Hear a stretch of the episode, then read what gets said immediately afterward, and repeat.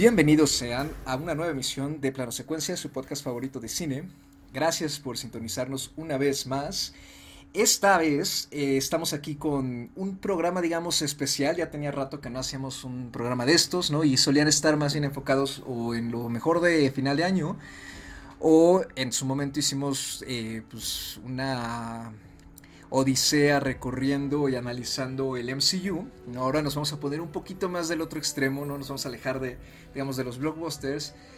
Y decidimos armar este pequeño programa dedicado a uno de los directores eh, asiáticos más reconocidos de los últimos 30 años. Sí, este 30 años.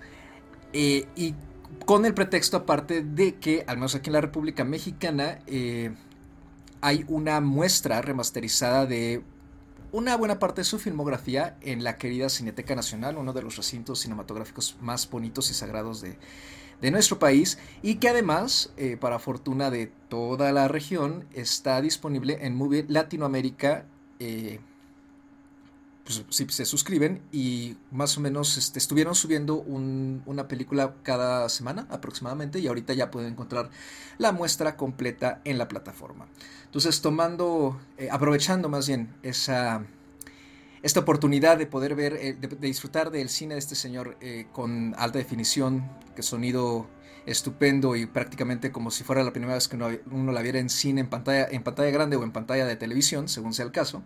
¿No? para quienes hayan decidido ir a la, decidan ir a la Cineteca, pues eh, qué mejor que armar un pequeño especial para introducir a, introducirnos a todos, ¿no? no solo a quien nos escuche, sino también a nosotros, ¿no? Este, habla un poquito sobre el cine del venerado Wong Kar. Y para eso ah, tenemos aquí un panel especial, justamente conformado por nada más y nada menos que Anita Escárcega. ¿Cómo estás, Ana? Hola, muy bien, muy contenta. Este programa va a estar bien bonito creo que nos pusimos exquisitos esta vez. Perfecto, también se encuentra con nosotros Andrea Saucedo. ¿Cómo estás, Andy? Hola, muy, muy bien, muy contenta como siempre, ¿no? Pero también muy emocionada y también con emotiva hoy, ¿no? Como dice Ana, vamos a tener un programa muy bonito. Eh, yo soy Carlos Ochoa, me presento muy rápidamente y antes de eso quiero presentar al invitado especial de este panel, que ya estuvo con nosotros, ya tuvo su estreno con nosotros en grabaciones hace poquitos programas, justamente para hablar de Mank y de David Fincher, y es nada más, nada menos que Antonio Guerrero, a quien tengo mucha, mucha, me da mucho gusto dar la bienvenida al programa otra vez. Antonio, ¿cómo estás? Hola, ¿qué tal Ana, Andrea, Carlos? Me da mucho gusto estar de regreso. Creo que me dio suerte en aquella ocasión haber recomendado The Grandmaster de Wong Kar Wai y pues aquí me tiene otra vez de vuelta este director para, para hablar de su obra y me da mucho gusto hacerlo con ustedes. Perfecto. Y pues como el tema que nos ocupa en esta ocasión es algo denso, yo creo que lo mejor es ya simplemente entrar en materia. Eh, Wong Kar Wai es un director de Hong Kong, eh, famoso en general por sus narrativas no lineales, su música atmosférica, su uso del color, sus amores no correspondidos, su cinematografía y un montón de cosas más que vamos a estar mencionando durante la charla. Eh, y es famoso en, más que nada por, eh, yo diría, una película en particular, creo que son varias, pero si hay una que creo que es la que más resalta cuando se menciona su nombre es In the Mood for Love, que en Latinoamérica eh, llegó con el nombre en su momento de Deseando Amar, y es la forma en que también la pueden encontrar en Movie. Eh, y pues yo creo que, mm, primero, la mejor forma de abrir este programa es... Eh, ¿por qué, qué, es lo que nos gusta ¿no? a cada quien del cine Wong Kar Wai? Y quiero empezar con Anita. ¿Qué es lo que más te gusta del cine de, de este señor? Y además de eso, este, ¿cuál es tu película favorita? Ay, me pones en aprietos. en cuanto a la película favorita, eh, pues mira, yo sé que va a sonar muy cliché, pero justamente mi película favorita es Deseando Amar. Eh, fue la primera película de Walker que yo vi hace 20 años, cuando salió. Sí, fue hace 20 años, 21 años. Eh, me tocó ir a verla al cine, ¿no? Ya, ya les estoy diciendo mi edad. Este, y fue una película que a mí me cautivó, o sea, me, me, pareció una película, eh, ¿cómo decirlo? Muy sutil, ¿no? O sea, tiene una historia fuertísima. tiene una historia eh, eh, que, que, finalmente tiene demasiada emoción, tiene mucha pasión. Pero la manera en la que este señor hace cine hace que todas estas emociones te las, te las tenga como amarraditas en un hilo que es muy, muy, muy sutil. Y yo creo que eso es lo que más me gusta de su cine. Porque puede ser de repente muy frenético, ¿no? De repente puede ser eh, la música, la cinematografía, todo puede ir muy rápido, todo puede ir muy lento y, sin embargo te, te, metes en, el, en, los personajes que, que, estás viendo en pantalla y los estás viendo como ensimismados, ¿no? Los estás viendo eh, como, como todo el mundo gira a su alrededor a una velocidad frenética, ¿no? Porque además casi siempre están en grandes ciudades, ¿no? En grandes urbes, con, con mucho movimiento y aún así te puedes enfocar, ¿no? En estos personajes y en el drama personal que están viviendo, ¿no? Y eso me parece que es, yo creo que a, mi parecer lo más bonito de, la cinematografía de, de, de Wong. Ay, qué bonito. Antonio, cuéntanos, ¿cuál es tu película favorita de Wong Kar y tu acercamiento en todo caso, así como un poquito Ana lo acaba de hacer, ¿no? Con él y qué es lo que más te gusta de su cine? ¿Qué no me gusta de su cine? este, es, un algo, es algo difícil la pregunta eh, igual que Ana, yo también tuve mi primer acercamiento con Wong Kar Wai y creo que la mayoría lo hemos hecho así con Deseando Amar, con In the Mood for Love. Eh, yo lo vi en, en, cine, pero en condiciones bastante inadecuadas, porque yo lo vi en, el, en las antiguas salas de Cinemanía en Plaza Loreto, cuando eran, no eran lo que son el día de hoy entonces, a pesar de esta situación incómoda con las butacas, con la misma proyección, simplemente la película fue pues como entrar en un trance, ¿no? Y eh, la segunda que yo vi es 2046, la vi en un festival de cine que ya desapareció, que se llamaba FICO, el Festival de Cine Contemporáneo de la Ciudad de México, y esa la vi en, en Altavista en aquella ocasión, bueno, ese festival tenía sedes en diversos puntos de la ciudad, y recuerdo que yo corrí para ver, 2046 corrí desde Antara, que era la sede principal de este festival, hasta eh, Altavista para poder ver en pantalla grande la nueva película de Wong Kar Wai. Y de ahí me, me, fui hacia atrás para tratar de averiguar mucho, mucho más sobre este, este director.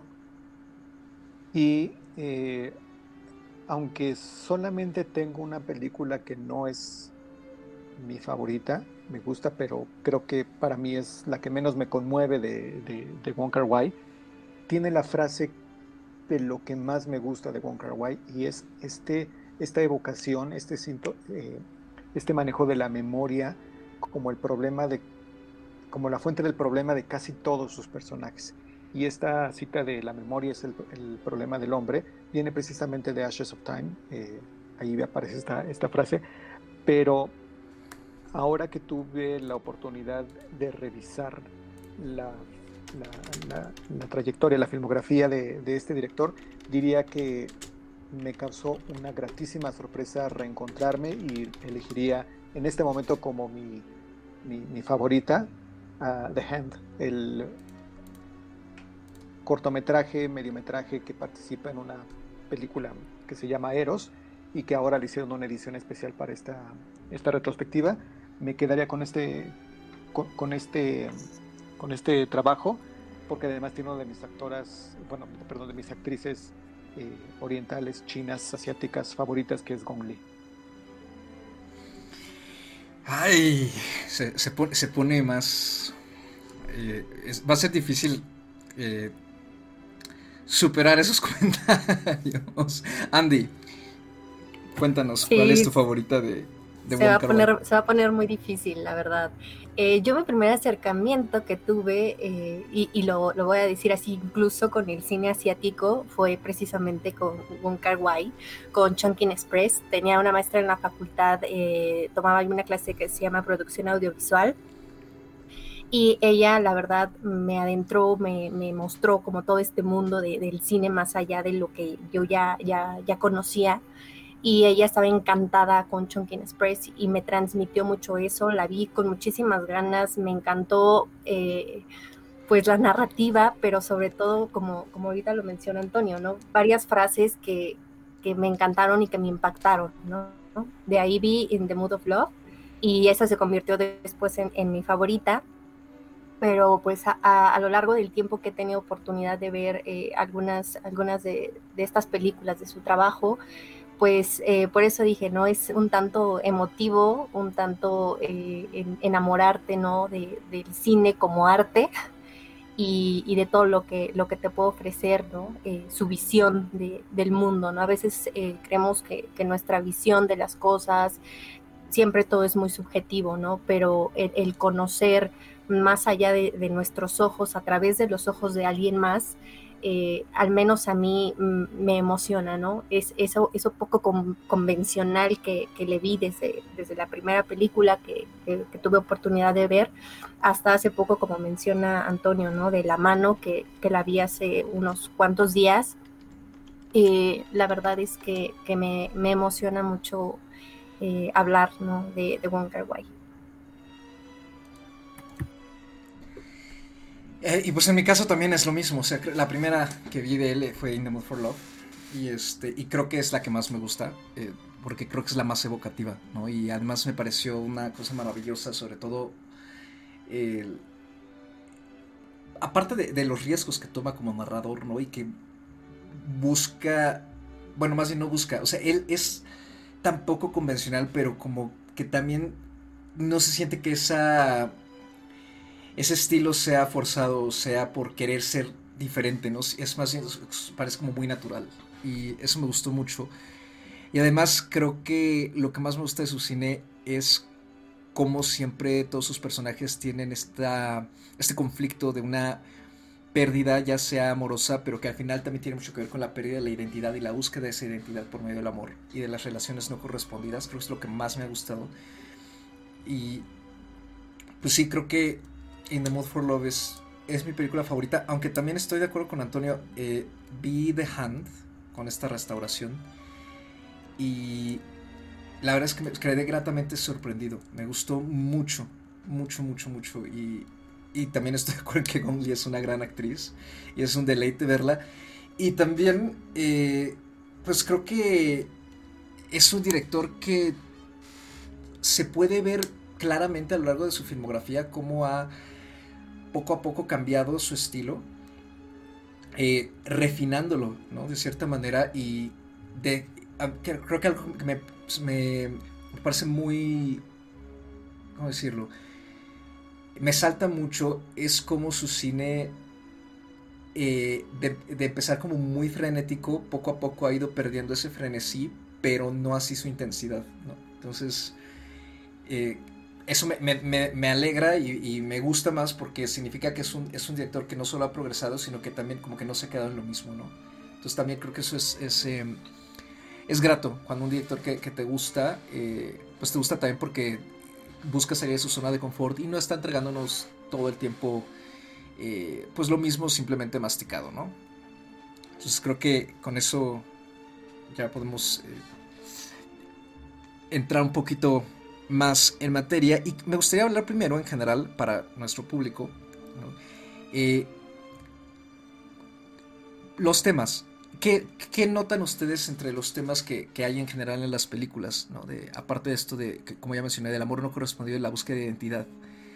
Eh, ¿Qué les ha evocado el cine de Wong Kar Wai en este sentido? Bueno, creo que, que siempre no lo, más sonado de, dentro de las, de las temáticas que, aborda Wong Kar siempre ha sido el amor, el desamor. Yo he encontrado, bueno, ahora que vi la mano vi bastante hasta erotismo, ¿no? Eh, pero yo, yo encuentro incluso mm, cierta locura, cierto romanticismo, pero el romanticismo muy concebido en la idea de, sí, del amor romántico, pero trágico, ¿no? A la vez... Eh, ese, ese amor que se vuelve casi inalcanzable, ¿no? A veces no correspondido, ¿no? En, ese sentido del romanticismo. Y la locura precisamente son todas estas acciones, ¿no? Que, a las que nos lleva la desesperación de, arrastrar un pasado, de tener eh, que estar aprendiendo constantemente de, los errores, eh, de las ideas, ¿no? Creo que son las temáticas que, yo encontraría, ¿no? Eh, que, se abordan, eh, incluso el encontrarse a sí mismo, ¿no? Eh, estos viajes internos que, llegan a ser un par de personajes que, me vienen ahora a la mente, creo que, es lo que, a mí siempre me, ha resaltado de, de, este cine y siento que ¿no? Ahora lo, platicaremos, eh, la forma en que lo hace, ¿no? La forma eh, en la que le añade los elementos que le dan, le dan ese peso de, lo abstracto, ¿no? De darle vida a, conceptos que son tan abstractos y tan subjetivos y traerlos a, una luz, ¿no? A un foco distinto. Eso es lo que, lo que yo encuentro y lo que a mí, a mí me gusta de, las temáticas, que parecieran eh, ser lo más común, ¿no? Hablar del amor, ¿no? Todos, todas, todas las películas pueden hablar de amor, todas las historias conllevan amor, ¿no? Pero, pero el cómo hacerlo, el, cómo abordarlo y la vida que le da al concepto de amor, creo que, es eh, lo que podemos ahora desmenuzar y, y conversar, ¿no? Todos estos elementos. ¿No les parece que también hay o sea, yo en, las películas que yo he visto de Wong Kar Wai creo que hay algo que yo puedo ver que tiene en común eh, en todas estas películas con todos sus personajes, que es como una necesidad, pues, ¿cómo decirlo? Lastimera incluso, de conexión, de conexión humana, de conexión con otro ser humano, ¿no? O sea, habla de una soledad, de un dolor de, estar solo, ¿no? De, este, pues es casi como una, como casi patológico, ¿no? El, sentirse solo, como les comentaba hace un rato, ¿no? Casi siempre son en grandes urbes, en grandes ciudades. Entonces, siempre es como esta idea del sentirse tremendamente solo en una ciudad enorme, llena de gente, que todo el tiempo está vibrando, que todo el tiempo hay movimiento y aún así sentir esta soledad, ¿no? Entonces, yo lo que veo en, las películas que he visto de él es justamente como una necesidad, que es muy humana, una necesidad por conectar, por conectar con otra persona, por conectar con otra historia, por conectar con algo que te, que te haga tierra, ¿no? Como que el agobio de la soledad, ¿no? En ese sentido. Sí, exacto. Sí, yo también he notado eso y sobre todo eh, creo que en las películas en las que más resiento esa Soledad es justamente 2046 y Chunking Express. Eh, más que en In the Mood for Love. Eh, también hay una soledad ahí, pero creo que es, parecía ser que ahí la soledad sí es, está como correspondida, ¿no? Porque es justamente lo que va acercando a los protagonistas, mientras que en 2046 sobre todo, ¿no? Eh, y también en Happy Together, de hecho, creo que el esta falta de conexión al final y digamos eh, los eh, las desaventuras amorosas en las que están involucrados los dos protagonistas casualmente involucrados por eh, interpretados por Tony Leung terminan siendo solo un pretexto para que el personaje se dé cuenta de que su verdadero conflicto es la soledad y de que no sabe estar como solo consigo mismo y aceptar eso además de también eh, otras cosas, ¿no? Eh, ya respectivas de cada personaje, como por ejemplo en el caso de, de, Happy Together, eh, que, no, que también se siente como desplazado en su identidad cultural. Sí, qué bueno que lo mencionas eso último, Carlos, y estoy muy de acuerdo con Andrea y con Ana de, del, del tema de la necesidad de hacer conexiones y el, y el dolor que provoca el no tener estas conexiones, pero lo más interesante, o, bueno, que a mí me gusta mucho de, de Wong es que muchas veces esa falta de conexión es por, por decisión propia, es por la incapacidad de plantear con palabras lo que se siente. Esto es más evidente en, en In the Mood for Love, que ellos evidentemente se aman, pero nunca lo dicen, incluso ni siquiera tienen contacto físico que pueda prestarse a, a, desencadenar una relación. Lo vemos por ahí en el taxi cuando intentan rozarse la mano y, ella lo aparta. Y lo de la identidad es algo muy, muy característico de, de, de Wong es este desplazamiento, estos exiliados, exiliados tanto en nacionalidad como en, en cuestión de propia de, exiliados de sus propios sentimientos. Es en 2046, si no me equivoco, donde dice uno de los personajes que amar es cuestión de tiempo. Es si no hay esta coincidencia en el momento de con la persona amada, simplemente la relación no va a suceder. Y en el caso de Happy Together, que los personajes, a pesar de que se quieren, de que se aman, constantemente están separados. Y en el caso de uno de los protagonistas, interpreta Tony Leung, que además está desplazado. Y eh, él va huyendo de su familia hacia Argentina y va seguido con, este, con, su pareja. Entonces, creo que esos son dos temas fundamentales en el caso de, de Wong Y hay una palabra eh, portuguesa que se llama saudade, que creo que refleja mucho lo, el, el, cine de, de Wong es esta nostalgia por lo que nunca se tuvo todos sus personajes siempre están añorando una relación, una pareja con la que nunca se han involucrado o con la que se involucran demasiado tarde. Entonces, creo que esos sí serían como dos de las características fundamentales del cine de Wong Kar Wai. Me, recordaste algo que también me gusta mucho de, su cine y que creo que es muy destacable, que es eh, la forma en que mediante su estilo eh, reafirma todas estas emociones y sensaciones de las que hemos estado hablando, la soledad, el amor no correspondido, eh, la incapacidad de comunicarse de los personajes y por ende que también se conecta con la incapacidad que tenemos todos como seres humanos en comunicar ciertas cosas. Eh, de comunicar, perdón. Eh, me gusta mucho cómo refuerza esa sensación del espectador mediante, a mi punto de vista, dos aspectos en particular. El primero diría que es el, el manejo de la cámara en los encuadres, en los planos hacia los personajes y el segundo sería la música. Eh, y respecto al primero, en general, algo que me gusta mucho es cómo eh, nos mete al espectador allí en, cada escena con ellos, eh, estos, estos planos en los que parecía ser que el personaje siempre está o del lado izquierdo o del lado derecho de la cámara. y pareciera dar la impresión de que estamos como de incógnito escuchándolos, ¿no? Como uno se siente como una especie de intruso incluso en las conversaciones y sientes la tensión y también justo lo, que decían, ¿no? De eh, esta incapacidad de, comunicación, de sentimientos, de una contención muy marcada.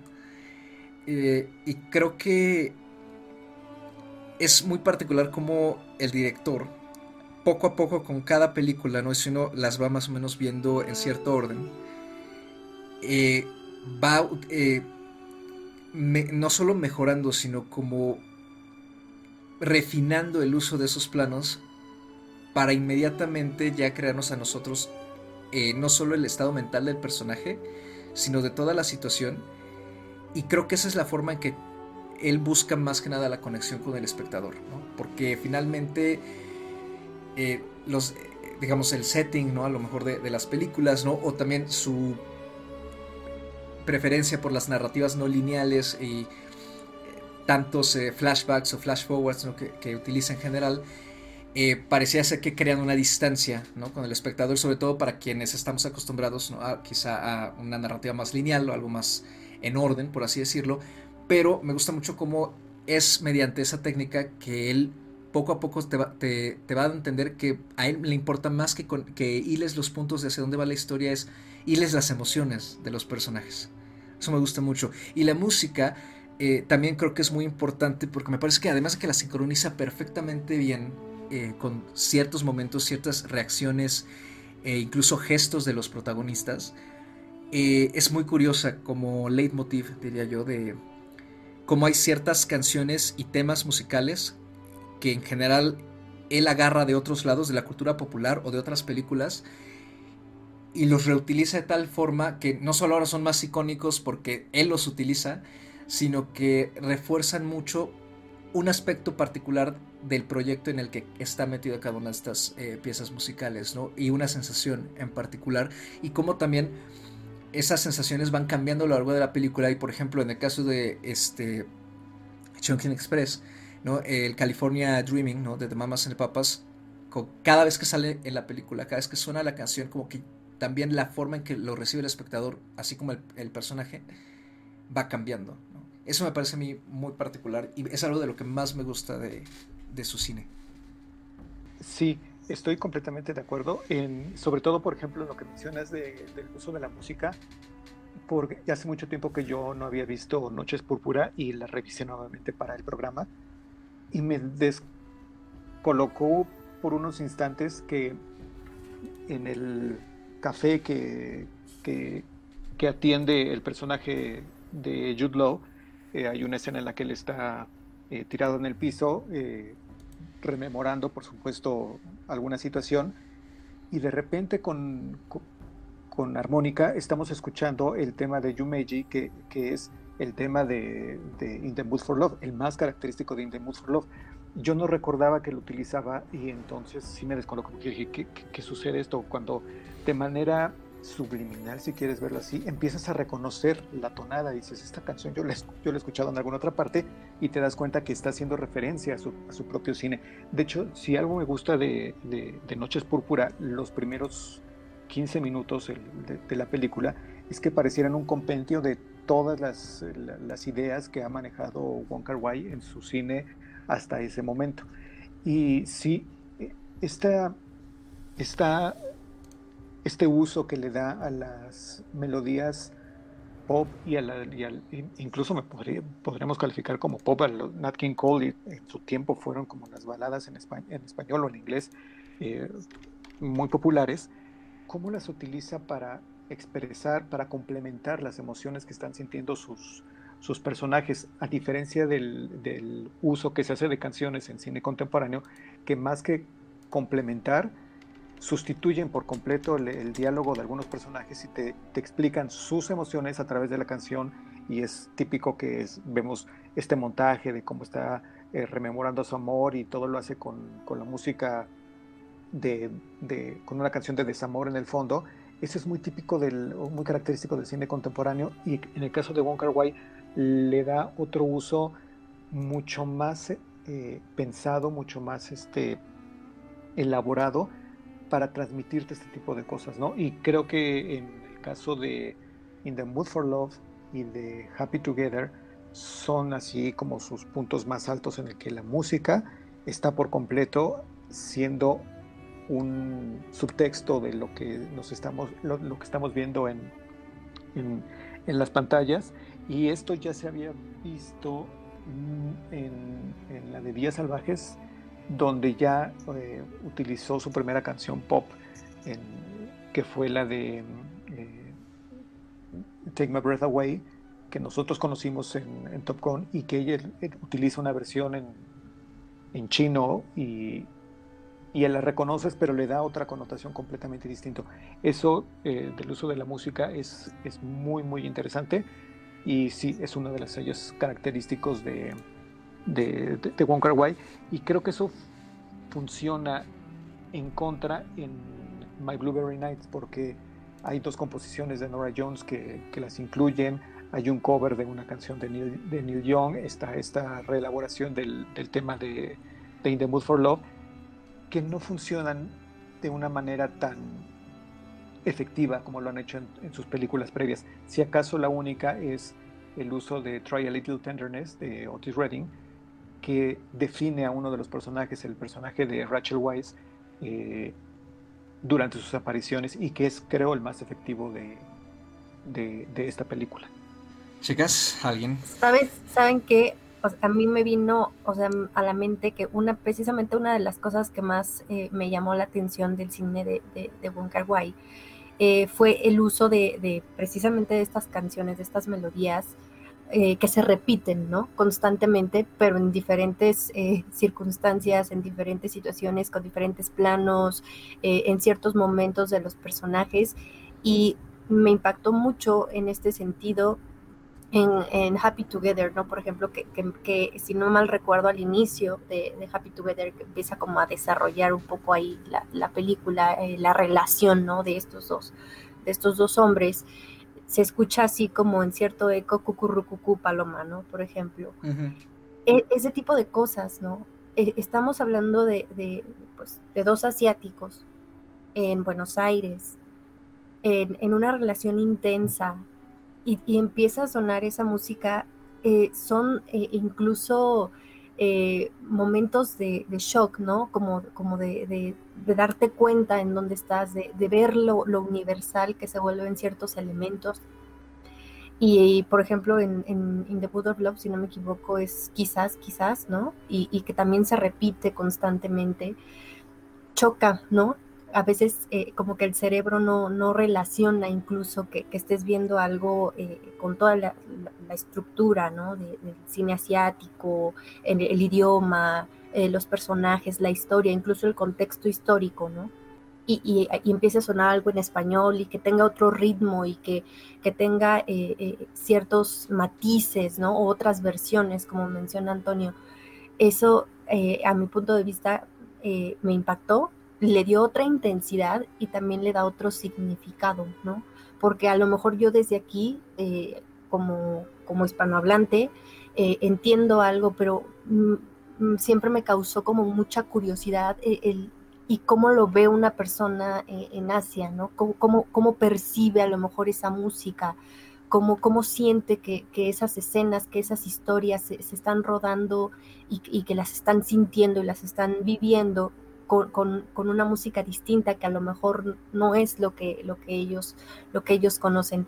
Siento que todos esos elementos, esos elementos musicales que se repiten con, cierta intención, ¿no? con, con, eh, ese énfasis en, ciertos momentos de, las historias, enriquecen mucho eh, también el estilo, ¿no? El estilo y, lo que llegan a, a, mencionar como, como cine de autor, ¿no? Que son estos elementos eh, artísticos que, aporta eh, el director eh, en, cada uno de, sus trabajos. Y no es nada más la música que utiliza, ¿no? Creo, creo que, o sea, viendo el cine de Wong Kar uno se puede dar una idea de que el hombre es un melómano, ¿no? O sea, no solamente le gusta la música, no solamente le gusta meternos música para poner un ambiente, para poner eh, eh, para darnos como una, una ayuda ¿no? a su narrativa, sino que a mí me parece que incluso la manera en la que arma su película, eh, vaya, la, la, cinemática de la película, a veces el ritmo lo va marcando también un poco como si fuera música, ¿no? Como si fuera una pieza musical. el, el, ritmo, cómo lo va marcando siempre con, Mm, ¿cómo decirlo? Pues no nada más las actuaciones, los encuadres, la cinematografía, sino todo, todo lo que va armando, ¿no? En la ambientación de una película. Yo, a, mí me parece que es muy musical. Y, y sí, justo lo que dice Andy, ¿no? O sea, la, la, manera en la que va metiendo de repente estas piezas musicales a lo mejor muy, muy icónicas, muy reconocibles, ¿no? creo que eso hace que además sean como muy recordables, ¿no? Son muy memorables la manera en la, las canciones que nos va poniendo, ¿no? O sea, yo ya les juro, yo no puedo escuchar una canción de Nora Jones sin pensar en My Blueberry Nights, o sea, no puedo. Entonces, creo que, que, sí tiene mucho, mucha influencia, ¿no? La, vaya, a un nivel, a un impacto cultural la música que, este hombre escoge, ¿no? Que las va escogiendo con, bisturí, las canciones que, va a poner en sus películas. Y sabes que no creo que solamente sea como elegidas con bisturí, es que es, ese conjunto, ¿no? O sea, de cómo arma en particular una secuencia con una canción en especial, un momento de los personajes en especial, un momento del guion en especial, y además un encuadre en especial, ¿no? Está, es como una conjugación perfecta que a lo mejor no, no se mantiene, digamos, a lo largo de toda la película, porque hay que reconocerlo, o sea, eso, hacer algo así pareciera imposible, ¿no? Eh, probablemente sí, ¿no? O sea, algunas de, las películas creo que sí logran mantener eso durante todo el metraje, pero sí hay obviamente momentos como justo acabas de decir, Ana, que, se vuelven más memorables que otros. Eh, y es como, creo que para mí yo lo escribía como momentos brillantes en que se, eh, se vuelve un gran ejemplo ¿no? de cómo el cine es de verdad un arte y un arte universal capaz de conectar con todos, ¿no? Y justamente, por ejemplo, lo que decía Sandy, ¿no? De que cómo lo, cómo lo, percibirá, por ejemplo, el espectador asiático, ¿no? Nosotros lo percibimos de cierta manera porque, por ejemplo, en, Happy Together y en The Mood for Love, pues, tenemos este uso de música como parecía ser muy latinoamericana, ¿no? O, canciones eh, icónicas que además ni siquiera son modernas, ¿no? Son más viejas. Eh, y que sin embargo, pues también a nosotros nos evocan cosas distintas que ya eh, aunado a lo que estamos viendo en pantalla, pues nos enriquecen de una forma muy particular, ¿no? o al menos esa ha sido, por ejemplo, mi experiencia. Eh, y evoca que incluso como, no sé, una sensación de estar como entre viajando en el tiempo, entre viendo algo que es atemporal. Y me gusta esa palabra para describir su cine en particular, o sea, las, incluso las películas eh, más viejas, ¿no? Y esta muestra que, acaba de armar Movie lo demuestra, eh, su cine se, disfruta como si hubiera sido filmado ayer. ¿no? O sea, no, no pareciera ser que fue filmado hace 30 años o hace veintitantos años. Pero además de eso, con todo y que hay, algunas de sus películas que también están filmadas como para que parezca que están filmadas en los 60, ¿no? por ejemplo, Happy Together e In the Mood for Love, eh, sí creo que mantiene una especie de magia con el espectador que uno no dice, ah, estoy viendo cine viejo, ¿no? O estoy viendo cine, eh, vamos, con estos adjetivos que se suelen utilizar, sino creo que es parte de su magistral eh, visión de cómo lo que conocemos como el cine, ¿no? Justamente la, esta combinación de imágenes eh, ordenadas mediante una edición hecha por alguien en particular, pues es simplemente una expresión más de del quehacer humano y de, de todo lo que venimos cargando a lo mejor como, pues digamos, eh, raza, especie, no bien especie, en nuestro imaginario colectivo, ¿no? Y en términos de emociones, sensaciones, conflictos, ¿no? Porque finalmente todo, lo que sus personajes y lo que él plantea en sus películas lo hemos sentido todos en algún momento y, este, y son los problemas de la humanidad de los que se lleva años escribiendo. Estoy de acuerdo y creo que le diste a la palabra clave de todo el cine de, de Bon es, es un cine de evocación, te evoca un recuerdo, te evoca una sensación, te evoca algo que tú como espectador viviste pero que, y que puedes reconocer en pantalla. Y sobre lo que mencionaron de eh, tanto Andrea como Ana, solamente me gustaría eh, eh, agregar algunas cosas. En el uso de las, de las canciones y que están en, en español, curiosamente todas las canciones en español que aparecen están cantadas por intérpretes que no hablan español originalmente. Connie Francis cantando Siboney, Nat King Cole cantando este, Quizás Quizás, ninguno de ellos habla, habla español como, o su, lengua materna no es propiamente el español, sino que es el mismo Caetano Veloso eh, interpretando Cucurru Cucú Paloma y bueno, de ahí que se le va un éxtasis, un, extasiado eh, en lugar de una X por ahí. Y eh, de lo que decía Ana de, de la música, en, en uno de los materiales especiales que se hicieron para este esta remasterización de, las películas de, de Wong que hizo Criterion, eh, hay, uno, eh, hay una pieza especial en la que varios directores le preguntan a Wong Kar cómo hace sus películas. Y Ryan Johnson le pregunta, eh, bueno, cuenta una anécdota cuando él trabajó con, con Rachel Weisz, que le preguntó cómo es que trabaja Wong Kar para que sus películas sean así. Y lo que le responde Rachel Weisz es, nos pone música en el set. Pone música en el set para hacer todo un ambiente y que podamos transmitirlo cuando se filma, cuando se, se inicia ya el rodaje. Y él lo confirma, dice efectivamente, la música tiene que marcar el ritmo de los movimientos de los personajes y de la propia escena. Eh, también en otro de los materiales extra por ahí, creo que esto lo había mencionado Carlos hace rato, es más que contar la historia, lo que le interesa a Wong Kar Wai es son los personajes. Si él no conoce la historia de los personajes o no es capaz de tener en la mente la historia de los personajes, no puede, no puede hacer una película. Y eso lo, lo cuenta precisamente por, por el rodaje tan difícil que fue de Happy Together, porque cuando llegaron a Buenos Aires, todo el, eh, todo el equipo no había realmente un guion, no sabían de qué iba a tratar la historia, solamente tenían a los personajes y fueron elaborándolos. De hecho, una revelación que ocurrió con, para mí en, este documental es que había dos personajes femeninos que al, en el corte final desaparecieron porque no eran útiles para, el, para la historia e incluso me sorprendió que uno de los dos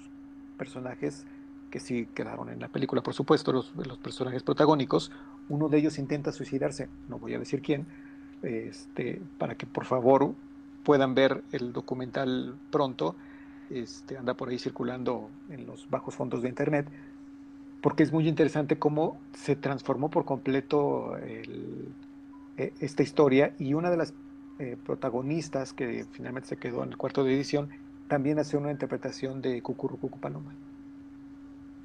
O sea, como que, como que incluso a lo que no se queda le da, le da una especie de cabida de alguna manera, ¿no? Eso es, eso es muy interesante. Eh, justo lo que dices de que, que, se refuerza mucho con lo que había dicho Ana, justamente, ¿no? De que se nota que, que, él es un melómano, ¿no? Y que planea su música de una forma, su música, su, su, cine de una forma que parecía que está componiendo, ¿no? Y, y también creo que es una forma de describir eh, su cine en particular, ¿no? O sea, que, hay momentos muy marcados que parecieran como composiciones, ¿no? Y, que se...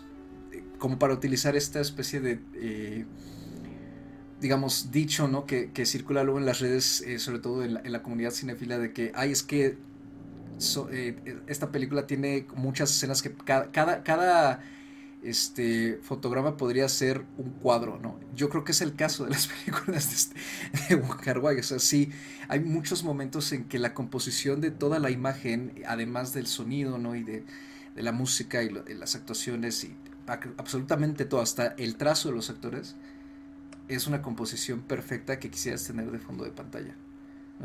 Y, la palabra, justamente como dices, es, evocador. Es un cine eh, que apela más hacia lo que uno ha vivido y la conexión que uno tiene en general, yo creo que con, con, con la vida y con la realidad, a simplemente pues eh, contarnos eh, quién mató a quién, ¿no? Y que lo descubras junto con el protagonista, que no tiene nada de malo, o sea, simplemente es otra forma de, de acercarse a las historias, ¿no? Eh, vamos a hacer una muy breve pausa, ¿no? Ahorita que pareciera ser que, que, que podemos eh, cortar un poquito aquí los temas. Vamos a hacer una breve pausa, les vamos a poner una de las piezas, justamente, que suenan de las más populares en, en algunas de las películas de, de Wong Kar -wai. Esta pieza, de hecho, es este. Eh, es, diría yo que es de nuestras favoritas, ¿no? De, de justamente de In the Mood for Love, que es justamente el famosísimo tema de el tema de Yumeji, ¿no? que es una película japonesa de 1991 que creo que nadie conoce, yo no la he visto al menos, y sin embargo esta melodía es ahora muy popular justamente porque aparece en In the Mood for Love y no tanto por la película de la que proviene. Está compuesta por Shigeru Umebayashi y regresamos en unos minutos.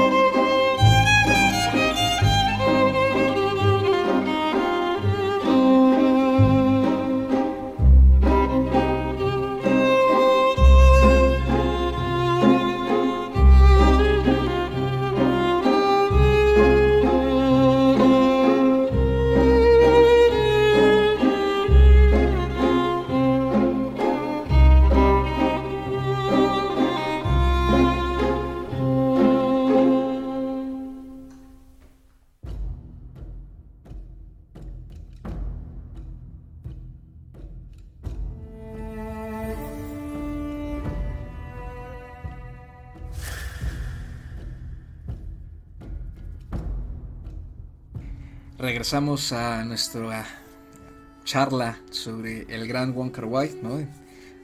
yo diría que es uno de los directores, justamente la charla que hemos estado teniendo lo, lo, refuerza, ¿no? Uno de los directores asiáticos pues, más emblemáticos. Y estábamos comentando antes de, disfrutar de esta bonita pieza que nos evoca In the Mood for Love, ¿no? Deseando amar, estábamos comentando este, justamente lo, lo evocador que es, ¿no? Y creo que hay otra cosa que también podríamos relacionar con esta evocación y es justamente, eh, vamos, que decía Antonio que mm, nos ayuda a evocar mucho cosas que tienen que ver con el tiempo, la memoria y los recuerdos, ¿no? También lo dijo Ana, ¿no? Estas sensaciones eh, y, igual a lo mejor relaciones, ¿no? Que, hemos tenido mediante las películas nos hace revivir todo ese tipo de cosas personales eh, y es parte de la universalidad de su cine. Eh, pero creo que también ahí juega mucho algo eh, que es muy característico de, sus películas, menos de las que yo he visto, que es la intertextualidad y cómo también nos va creando recuerdos de, las otras de las películas que, que, hemos visto de él con nuevas películas, ¿no? No sé si me explico, creo que soné algo revuelto. O sea, eh, cuando estamos en una película de él, y ya hemos visto otras, eh, va metiendo varios elementos que nos hacen recordar justamente cosas que ya hemos visto y creo que de cierta forma suele resignificar y incluso darle la vuelta ¿no? a ciertas cosas eh, de películas previas como para seguir expandiendo y explorando temas, ¿no? Y, e irlas relacionando, ¿no? Al grado de que, por ejemplo, se considera que tres de las tres de estas películas son una especie como de trilogía temática, aunque incluso comparten personajes, ¿no? Que creo son este, Days of Being Wild, In the Mood for Love y 2046.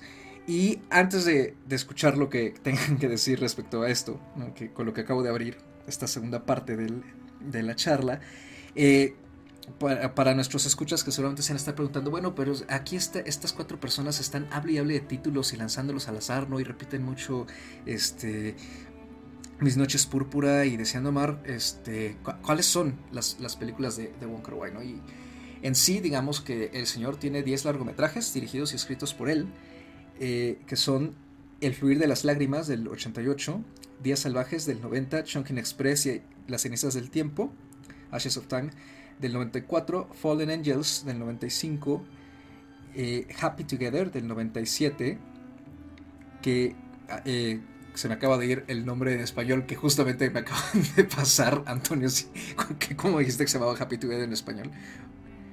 Historia de un encuentro. Historia de un encuentro. Es que es tan poco memorable el título, perdón, pero este, Happy Together suena más, ¿no? Además, por, obviamente por la canción.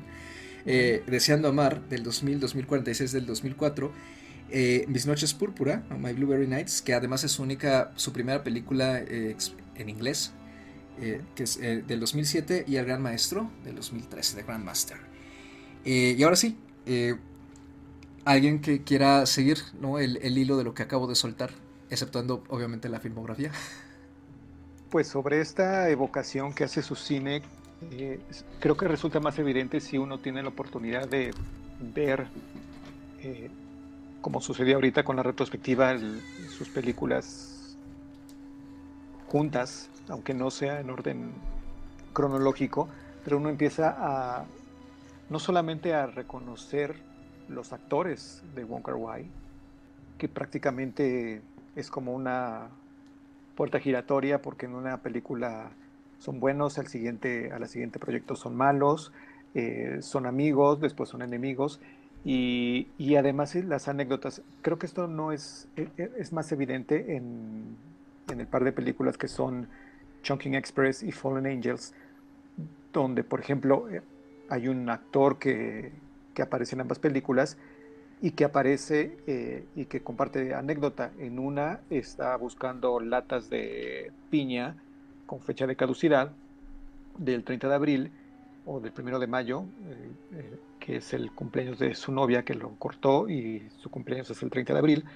Eh, y en la otra bueno, en otra película, en Fallen Angels, él no habla, su personaje no habla porque comió una eh, lata de piñas caducadas cuando era, este, o caducas cuando, cuando, fue, cuando fue niño y por eso dejó de hablar. Entonces, ese tipo de, de, hilos y de similitudes pues, se pueden encontrar en el cine de Wong. Y bueno, lo más evidente que habías dicho es esta trilogía eh, entre días eh, salvajes, donde está el personaje de que interpreta Tony León, que después se vuelve el protagonista en, Deseando Amar y que por los golpes de la vida se vuelve una especie de mujeriego en, en la tercera parte, que es 2046 2046 que hace referencia al cuarto de hotel donde se hospedaban en the Mood for Love y que además, eh, algo que habíamos mencionado en la primera parte, el asunto político, que es 2046, es el año en el que Hong Kong eh, dejará de pertenecer, o bueno, el asunto político con, con China y la rectoría que termina en 2046, por ejemplo. Justo a mí me pasó que yo no sabía del hilo de estas películas eh, en su momento. Después eh, lo, lo, relacioné precisamente por, por estos elementos, ¿no? Por eh, In, the Mood of, In the Mood of Love y 2046, precisamente por, por esa habitación eh, por otros elementos, ¿no? En donde él dice, pues es periodista, también ayer era periodista, alguien este, que, se va eh, a, Singapur, si no mal recuerdo, que, creo que también es una ciudad bastante eh, que,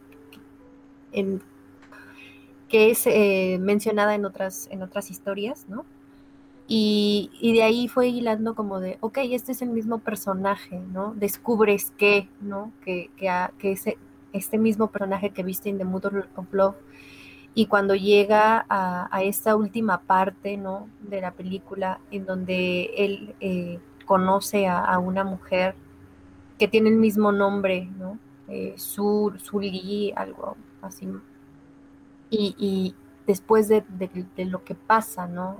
en la historia, eh, creo que, como bien eh, menciona Antonio, son varias cosas acompañada de los actores, acompañada de los personajes que te van llevando, ¿no? por este recorrido de, su cine, de las historias y de también de los amplios rangos actorales que tienen eh, pues este grupo de actores, ¿no? Que ya, ya forman parte de, de toda la filmografía de, de Wong Kar Wai y que demuestran ¿no?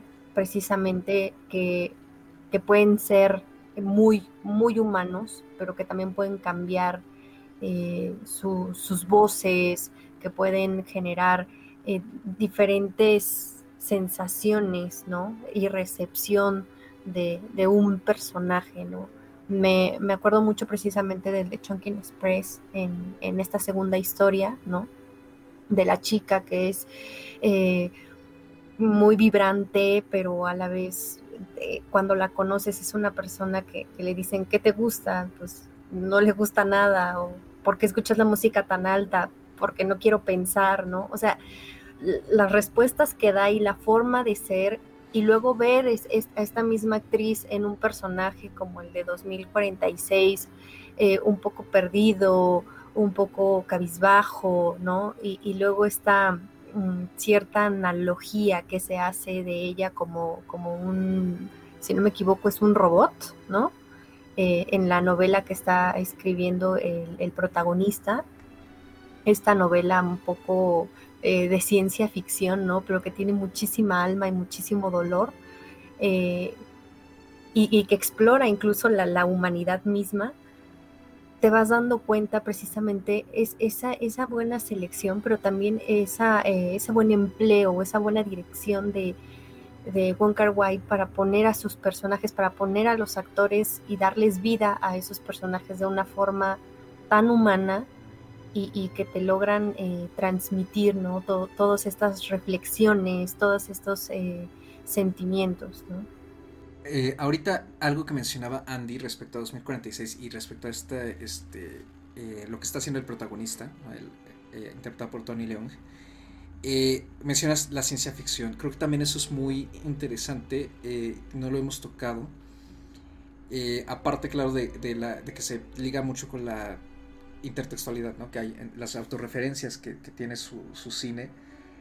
Eh, creo que parte de esta evocación que también él genera eh, en el espectador es que en sus películas juega mucho con los géneros, ¿no? Los, los subvierte de cierta manera, ¿no? Eh, él creo que el más eh, obvio es el, drama romántico, ¿no? Que además de que nunca nos da lo que esperaríamos como espectadores, ¿no? Que es finalmente que los protagonistas suelen eh, terminar, que terminen juntos.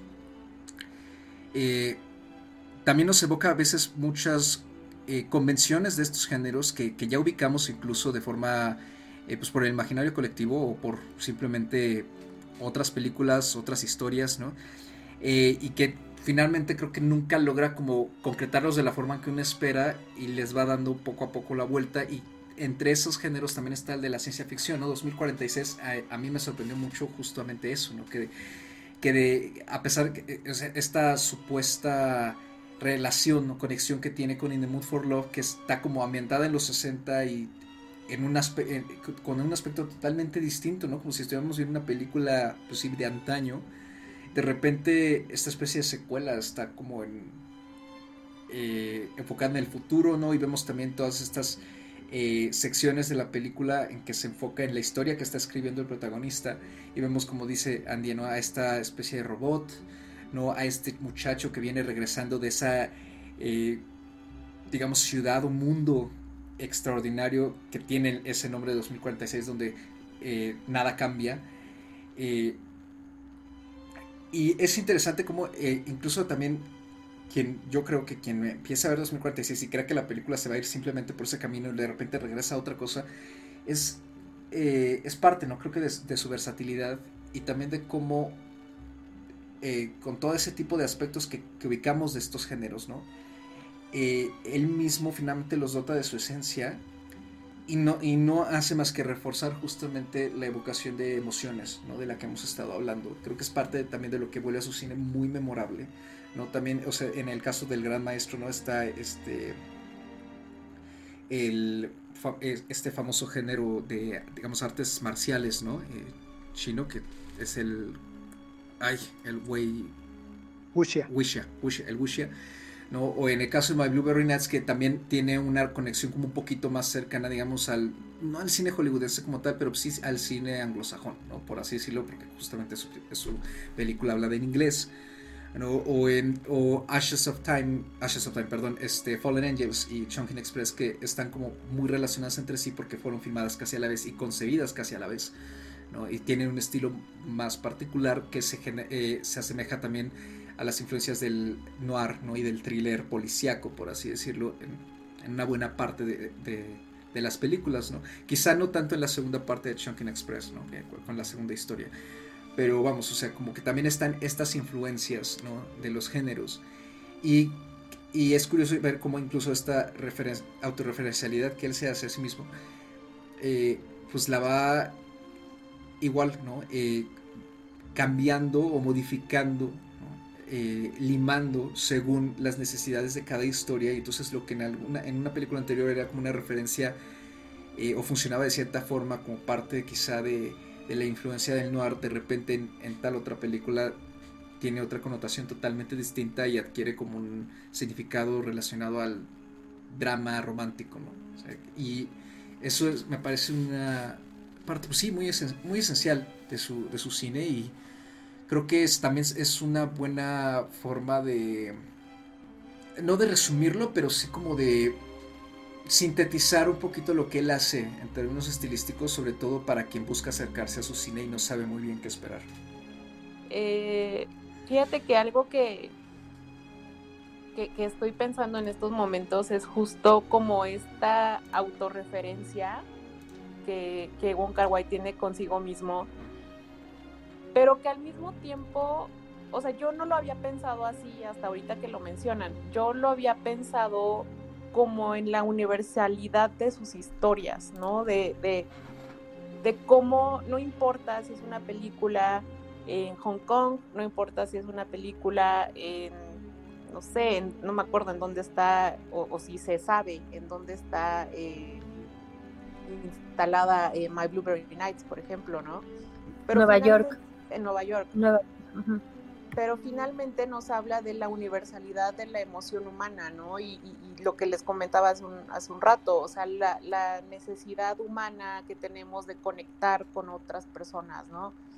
Y que finalmente no importa si estamos en Hong Kong, si estamos en Argentina, si estamos en Nueva York, eh, la, la, vaya, el sentimiento es el mismo, la idea es la misma, las emociones que sienten los personajes las hemos sentido, ¿no? O sea, creo que, su cine es de este cine que responde a la realidad, ¿no? O sea, son historias muy humanas, son historias con las que cualquiera puede identificarse, ¿no? Y eso yo creo que es, es, es, algo de lo más valioso de este director, que finalmente no importa la historia que te esté contando, no importa en dónde esté, no importa quiénes sean los actores, finalmente son historias humanas y eso creo es lo más bonito y lo más rescatable, al menos para mí, de, este director, que son finalmente historias con las que cualquiera se puede identificar. Eh, sí, yo estoy de acuerdo con eso porque justamente creo que eh, el cine, digamos, es que no quiero decir que es solo el comercial, pero es que en, parte sí. El cine comercial, ¿no? Y, también de cierto modo creo que el cine eh, anglosajón, ¿no? Que pues es eh, el, el, que tiene un dominio bastante más fuerte, ¿no? En general en la industria. Eh, o al menos aquí en México y en, Latinoamérica, ¿no? es, un cine que suele estar pues, apoderándose de las carteleras, ¿no? Y el de más fácil acceso, por así decirlo este, creo que sí nos, nos acostumbran mucho a, y esto ya lo hemos estado diciendo, ¿no? Eh, a, seguir como cierta forma de contarnos las historias, ¿no? Y, casi todos están enfocados mucho en, en, el aspecto narrativo, ¿no? En que la historia tenga sentido, en que haya una progresión de, de actos, que se llegue, que el conflicto se resuelva con un clímax, ¿no? Que si es un misterio, pues los personajes resuelvan todo por su cuenta, que al final se encuentre el culpable o que el villano tenga su merecido, ¿no? Eh, pero creo que a veces a lo mejor, eh, por mucho que nos puedan emocionar esos, giros de tuerca, también creo que eh, de repente pues se suele olvidar un poquito más la... justamente esta conexión, ¿no? De emotiva y, de, y universal, ¿no? Con la condición humana que, que mencionas, Ana. Eh, y no digo que, no haya película, que, o sea, que todo este cine sea como frío, no, para nada, o sea, a todos nos ha evocado miles de películas, nos han evocado muchas cosas, ¿no? Y conectamos con ellas y... Pero me refiero a que creo que lo que Wonka Wai hace es que pone ese aspecto como al frente, ¿no? O sea, le da una importancia mucho mayor que a todo el resto de, digamos, de los elementos que solemos asociar con una película.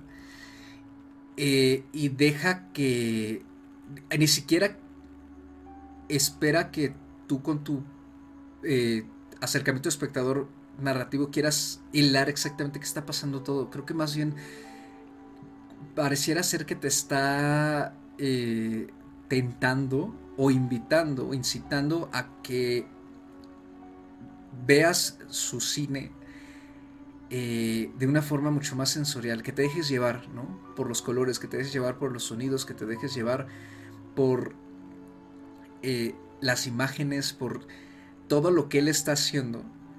Porque finalmente creo que eso es más importante. Eso es más importante, sí. Eso es. Eh, eso te va a decir más de la película que simplemente el saber por qué esos dos personajes no están juntos y hacia dónde van y por qué se pelearon y cómo es que se van a digamos, contentar el uno con el otro, ¿no? Por así decirlo.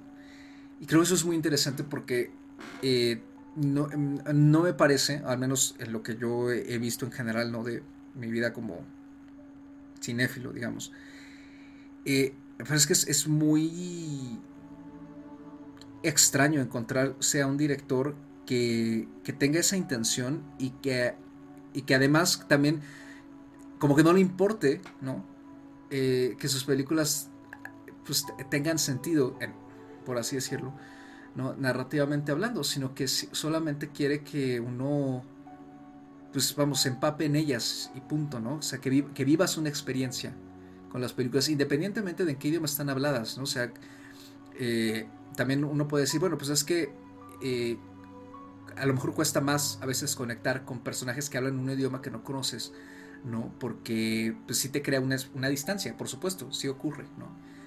Eh, pero creo que incluso el, el poder de su composición eh, pues traspasa esa barrera, ¿no? Como en general, el, el, arte traspasa cualquier barrera lingüística, ¿no? Ya, ya incluso es algo que se ha, eh, digamos, discutido mucho desde el año pasado con la victoria de Parasite, ¿no? Y, y con los con el, el, bello discurso que se echó Bon Joon en cuando ganó uno de sus Oscar, sus, sus variados Oscar que tuvo, ¿no? Sobre el abrirnos a las películas este, que están habladas en otros idiomas y no tenerle miedo a los subtítulos, por así decirlo, ¿no? Creo que a mí algo que me gustaría mucho, mucho resaltar y que, que me vino ahora a la mente, ¿no? Eh, precisamente de todo lo que hemos estado eh, conversando, es eh, hemos hablado incluso en, en, estos espacios de lo poderoso que, llega a ser el silencio, ¿no? De lo que no se dice, pero que se ve, ¿no? Que se siente, se transmite. Y creo que en el caso particular de Bunker White, no solo se valora el silencio, ¿no?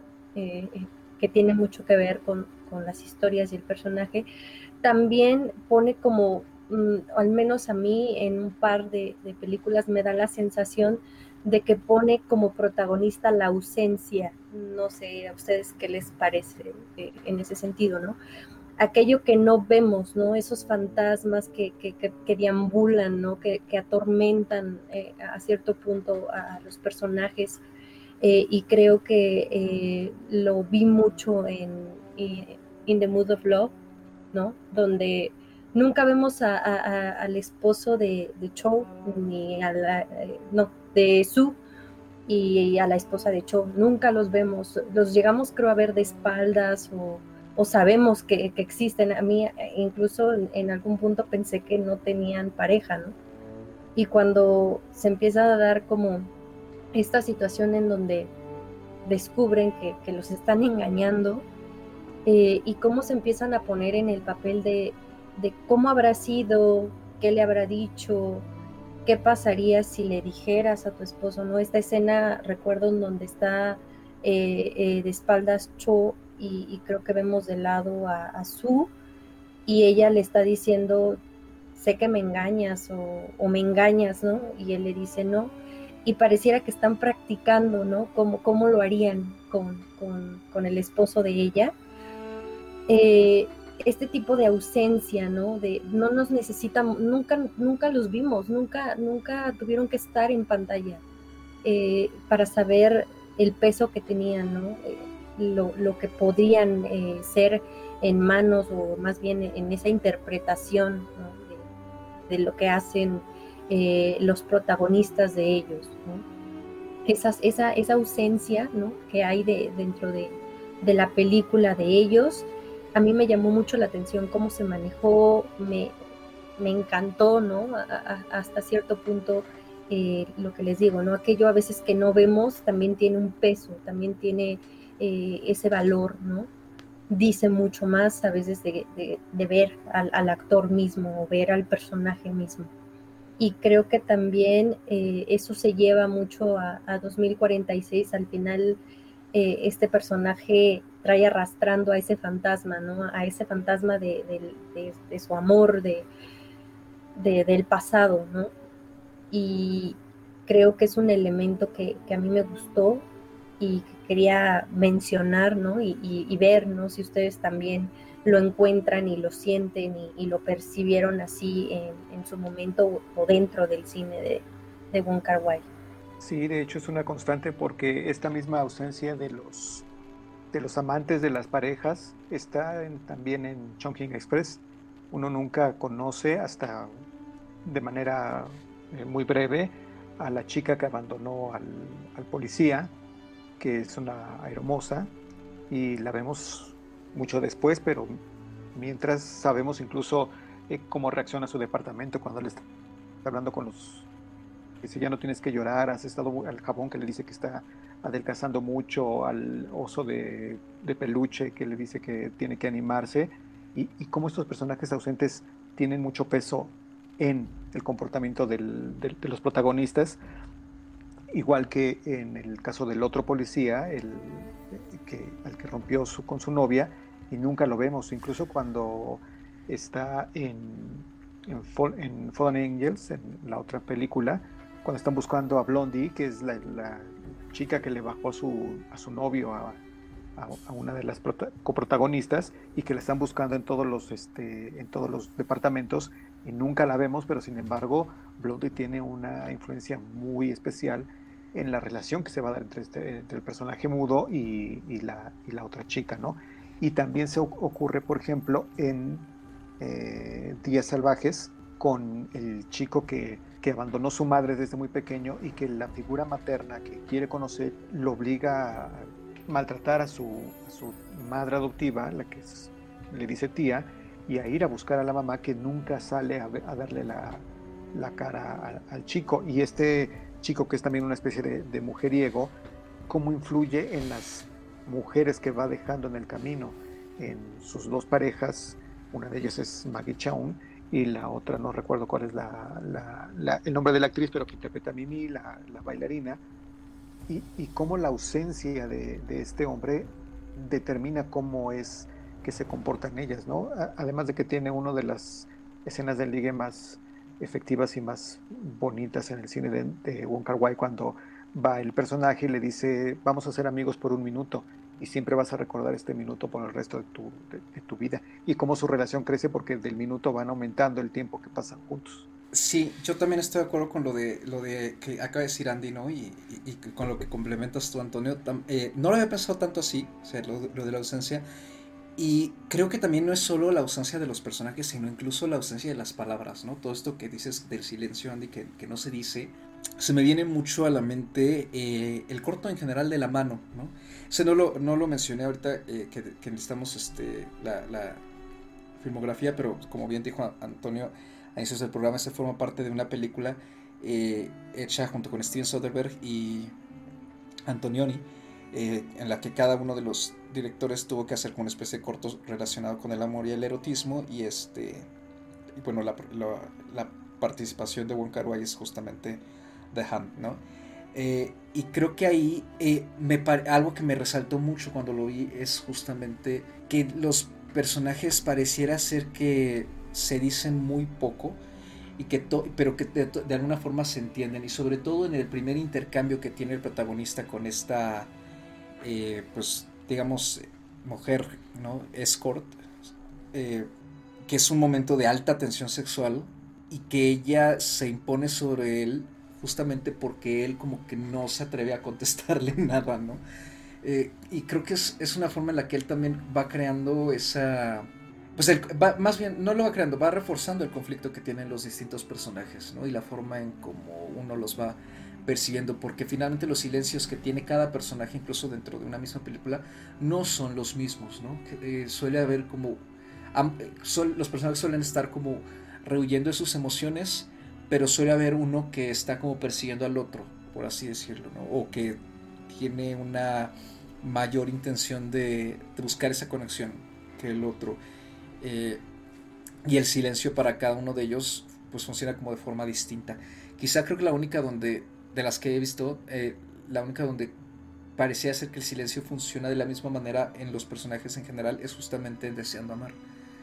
Porque se dan cuenta que están en exactamente la misma situación.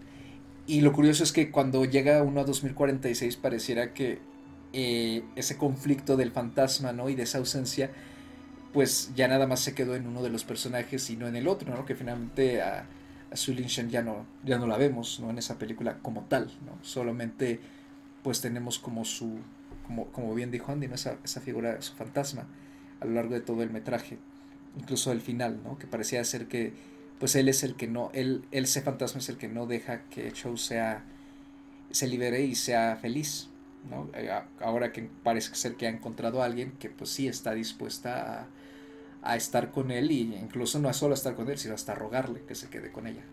Creo que otra cosa que, a mí me, gustaría eh, resaltar y que ya más o menos habías mencionado, Carlos, es precisamente lo, artístico que llega, que llega a ser en el tema de, la fotografía, ¿no? Eh, podemos en, varias de estas películas tomar cuadro por cuadro y encontraríamos prácticamente una pieza de arte. Eh, me encanta la forma en la que revive ¿no? las épocas, sobre todo eh, esto de, los años 60 en, Hong Kong, eh, los vestidos, los peinados, cada, cada uno de los elementos, varios de ellos como muy eh, indoors, ¿no? Muy eh, en, estos cuartos, ¿no? Departamentos, los momentos en los que se encuentran trabajando. Hace, hace un momento, cuando hicimos la pausa, yo mencionaba que, cuando pienso también en Wong Kar Wai y, en lo visual, ¿no?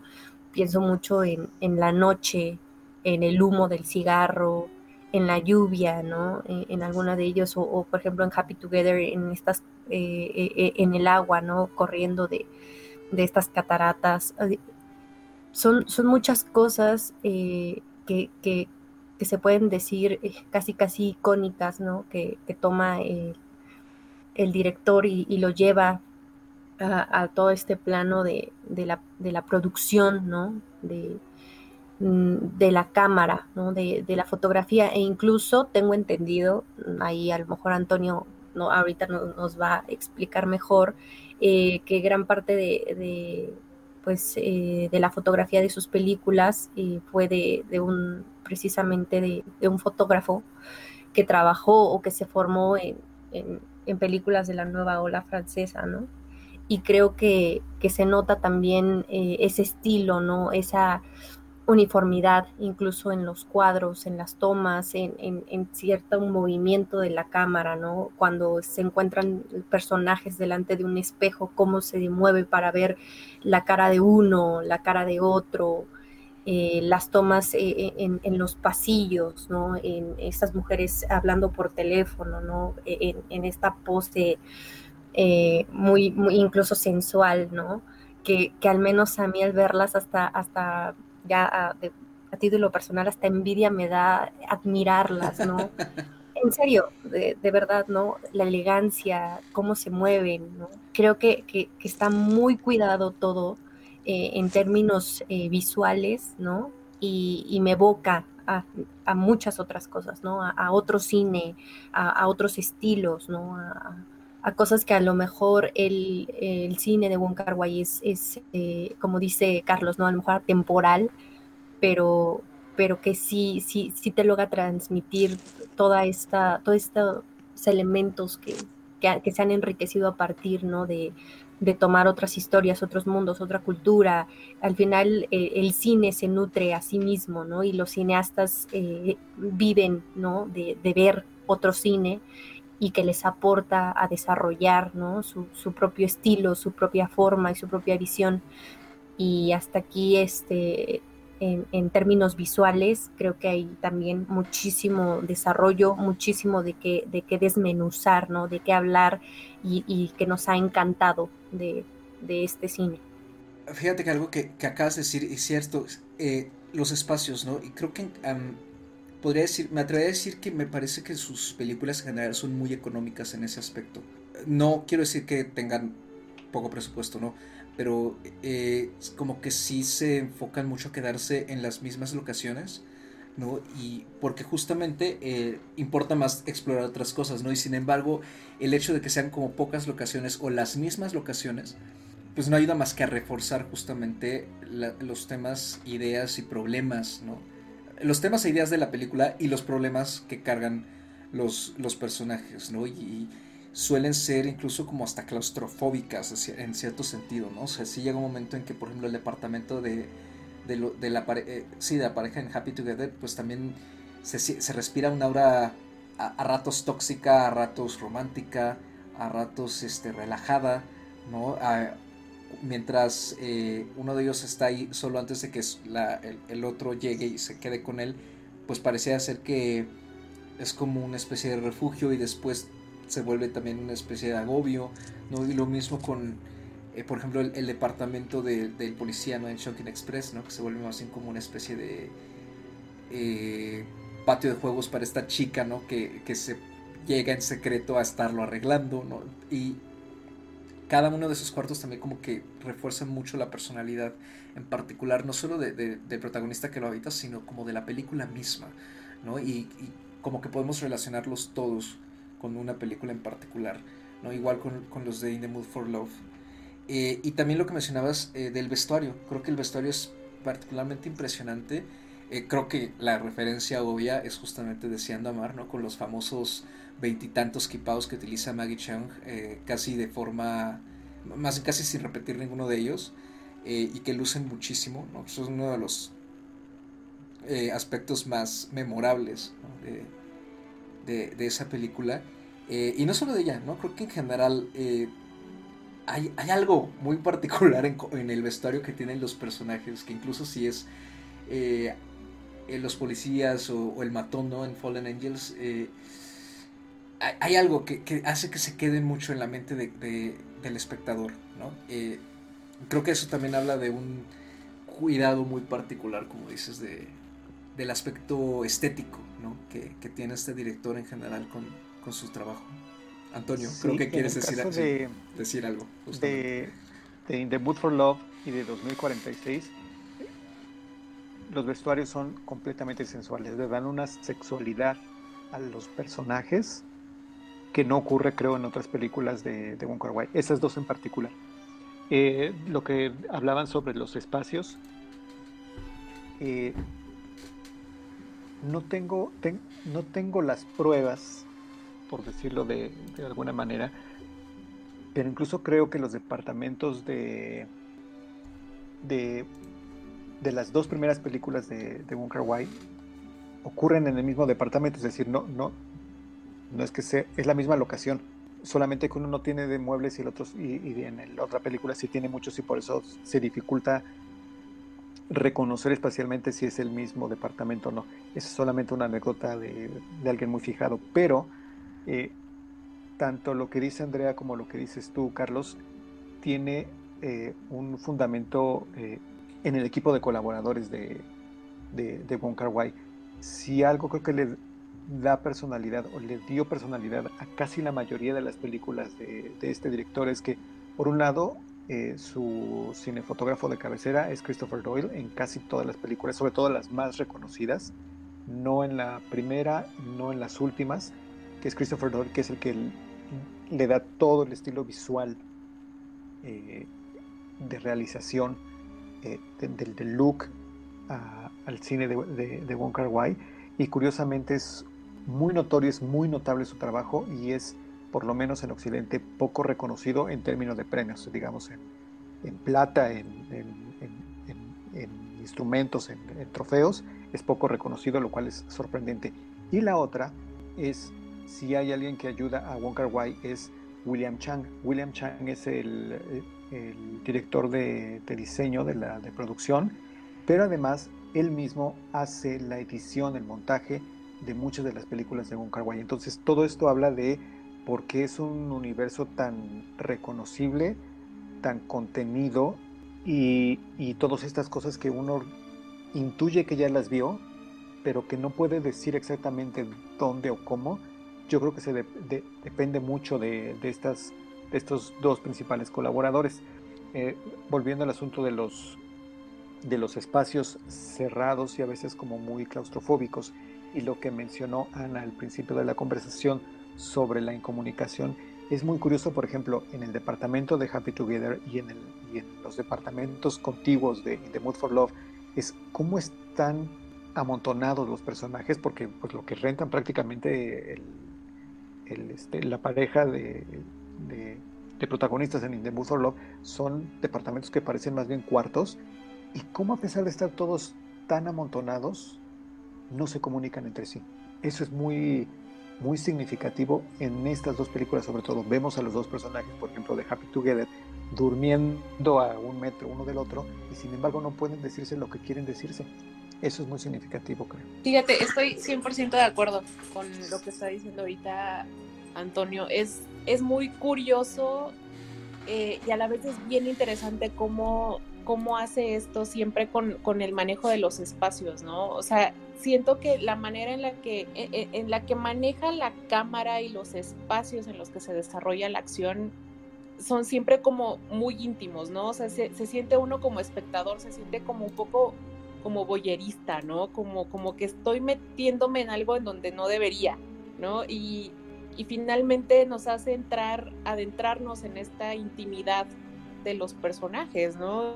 Ya sean parejas, ya sean eh, personajes solos, pero finalmente estamos viendo como un momento muy íntimo, ¿no? Incluso con el manejo del, del tempo que tiene a veces, ¿no? Con, con, estoy pensando en varias, en varias escenas de, de, de, varias, de diferentes películas, ¿no? En donde podemos ver al personaje como fijo en, en, primer plano o en segundo plano y alrededor del personaje se ve todo como en cámara acelerada, ¿no? Como todo se mueve rapidísimo y el personaje está ahí ensimismado en sus pensamientos, porque finalmente estamos viendo un momento muy íntimo y eso creo que también es algo muy reconocible, ¿no? Y lo que, lo que hablábamos hace un rato es cómo justo estas cosas son las que las que hacen finalmente el cine de autor, ¿no? O sea, el, la, la, la, manera en que tú puedas ver una película, identificar ciertos elementos y decir, esta película es de Wong Kar Wai, ¿no?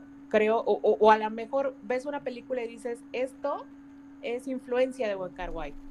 Y yo creo que, o sea, para un cineasta que tiene 10 largometrajes, que realmente no son muchos, finalmente es, es algo grandísimo, ¿no? O sea, el, el, poder identificar varios elementos y, que se, y, decir esto es, ¿no? Creo que, que, que, justo con este, con este director podemos, podemos ver varios elementos que son muy específicos de él.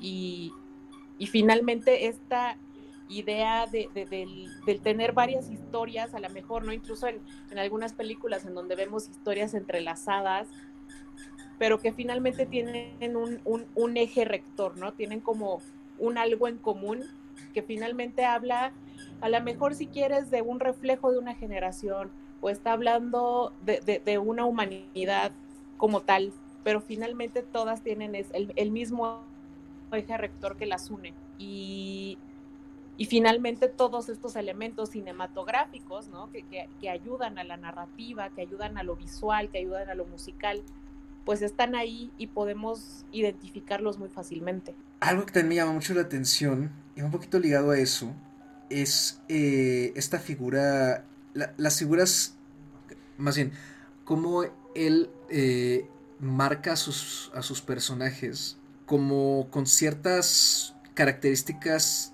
que suelen como repetirse en las películas, pero finalmente nunca se estereotipan tampoco, ¿no? Y que no solamente tienen que ver con esta incapacidad de conectar incluso cuando están compartiendo espacios, ¿no? Sino en la concepción misma como de, de, que son inalcanzables entre sí y además como personajes difíciles de leer y que también representan una especie como de expresión del deseo.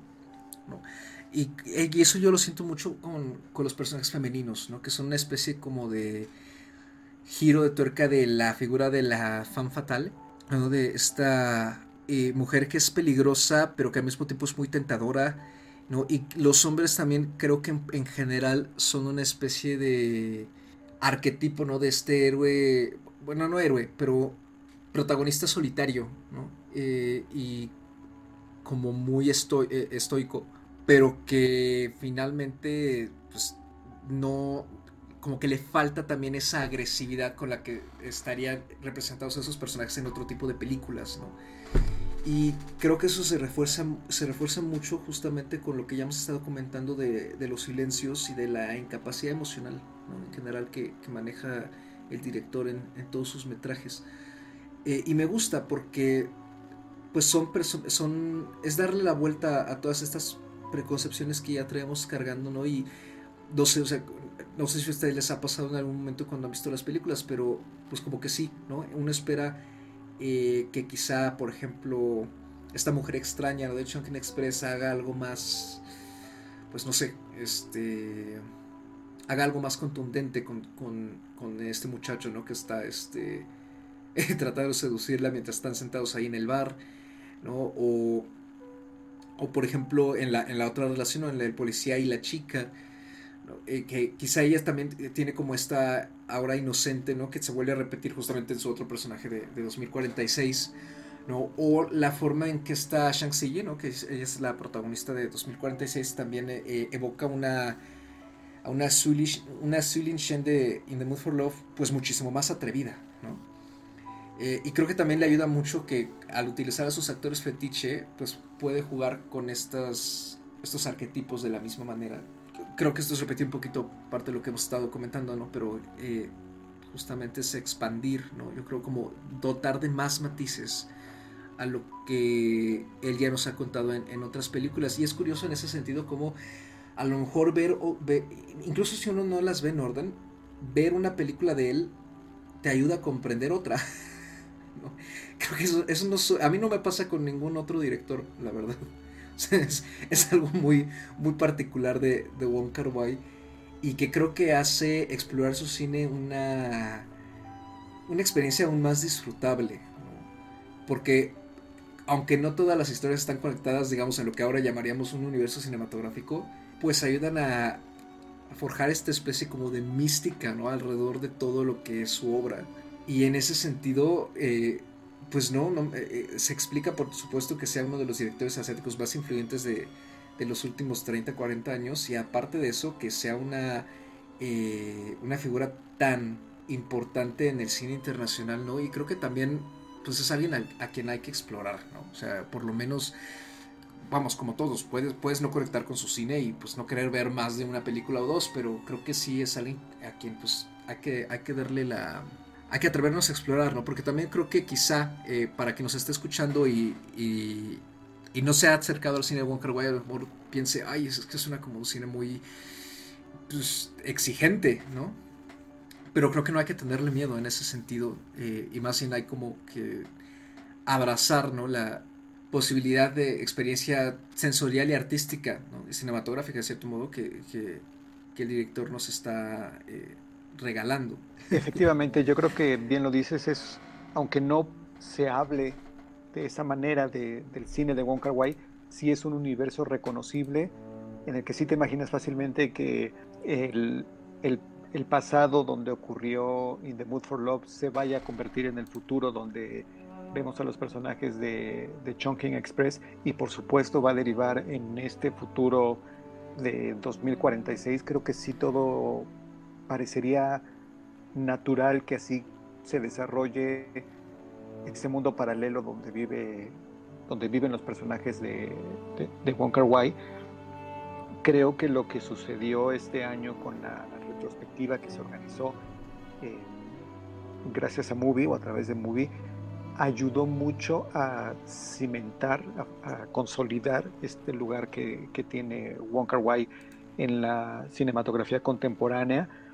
Ya era como un culto que se profesaba desde hace algunos años.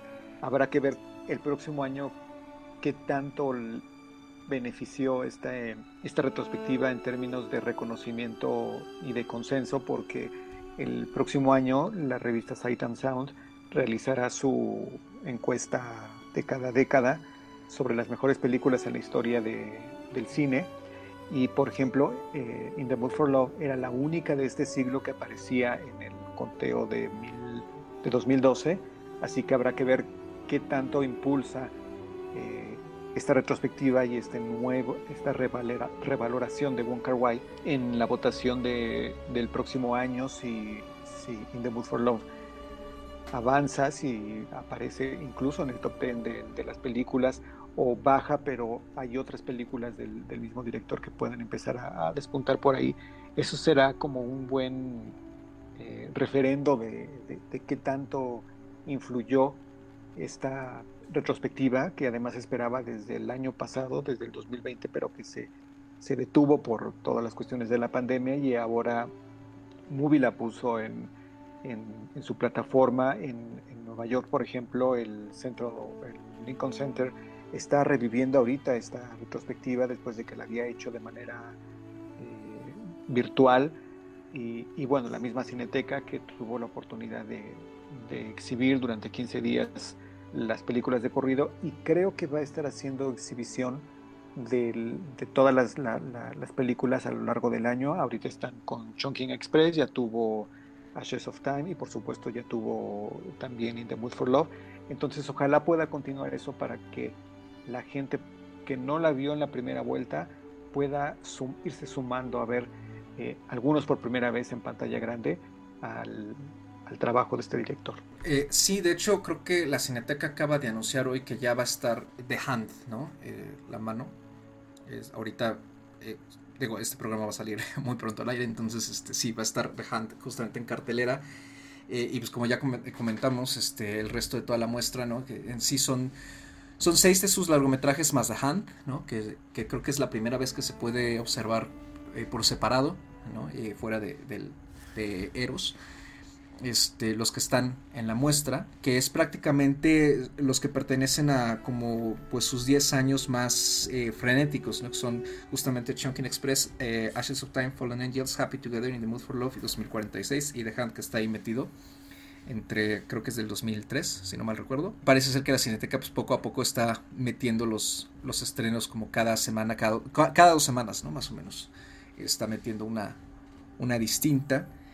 Eh, y sí, yo creo que, o sea, a mí me ha encantado, ¿no? Que justamente eh, se, dio esta posibilidad de ver, ¿no? las películas, sobre todo en alta definición, ¿no? Eh, algo que yo me había dado cuenta, y no, no ahora, sino hace unos añitos, era que por lo visto, buscar sus películas, por ejemplo, en línea, híjole, te topabas con puras copias de mala calidad.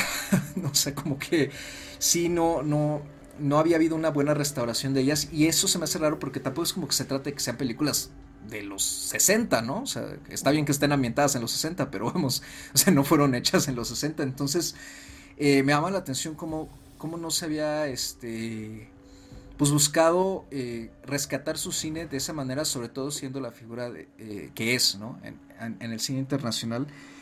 Y creo que es una gran posibilidad ahorita eh, para que quienes gustan mucho este tipo de, cine, pues conecten con él y, lo exploren de una vez. Y pues para quien quiera acercarse, lo mismo, ¿no? Y creo que además este, también ayuda, justo a lo que acabas de decir, ¿no? A, ver cuál es realmente la influencia de, de Wong Wai y reforzar su lugar, ¿no? Como uno de los directores más, pues, influyentes de su generación y uno de los directores más también, este, particulares, ¿no? Me atrevería a decir de la historia del cine moderno. Eh, o del cine contemporáneo, ¿no? por así decirlo, el, cine realmente es un arte bastante moderno. Eh, yo creo que con esto ya podemos ir cerrando este especial porque si no nos vamos a quedar aquí toda la noche, ¿no? Como dijo Ana hace ratito, es que hay mucho que decir, o sea, y como que seguimos diciendo cosas y se van destapando y destapando más capas. Eh, me gustaría cerrar ¿no? esta, esta bonita conversación que hemos tenido. Eh, simplemente cada quien recomendando ¿no? a nuestra audiencia como su película favorita de Wong Kar Wai o una en particular que quieran recomendar, este o no en la retrospectiva que, que está ahorita este, eh, en boga en toda la región. Anita, ¿quieres empezar tú? Sí, claro. Este, ay, pues bueno, ya la estuvimos mencionando a lo largo de todo el programa, ¿no? Porque finalmente creo que es por lo menos su película más conocida, ¿no? O sea, no quiero decir que es la mejor, no quiero decir que es la más famosa, no quiero decir, o sea, lo único es que pues es su película más conocida y pues finalmente la menciono porque fue la primera película de Wong Kar Wai que yo vi, entonces como que sí tiene un lugar especial en mi corazón y es justamente In the Mood for Love en español se llamó Deseando Amar.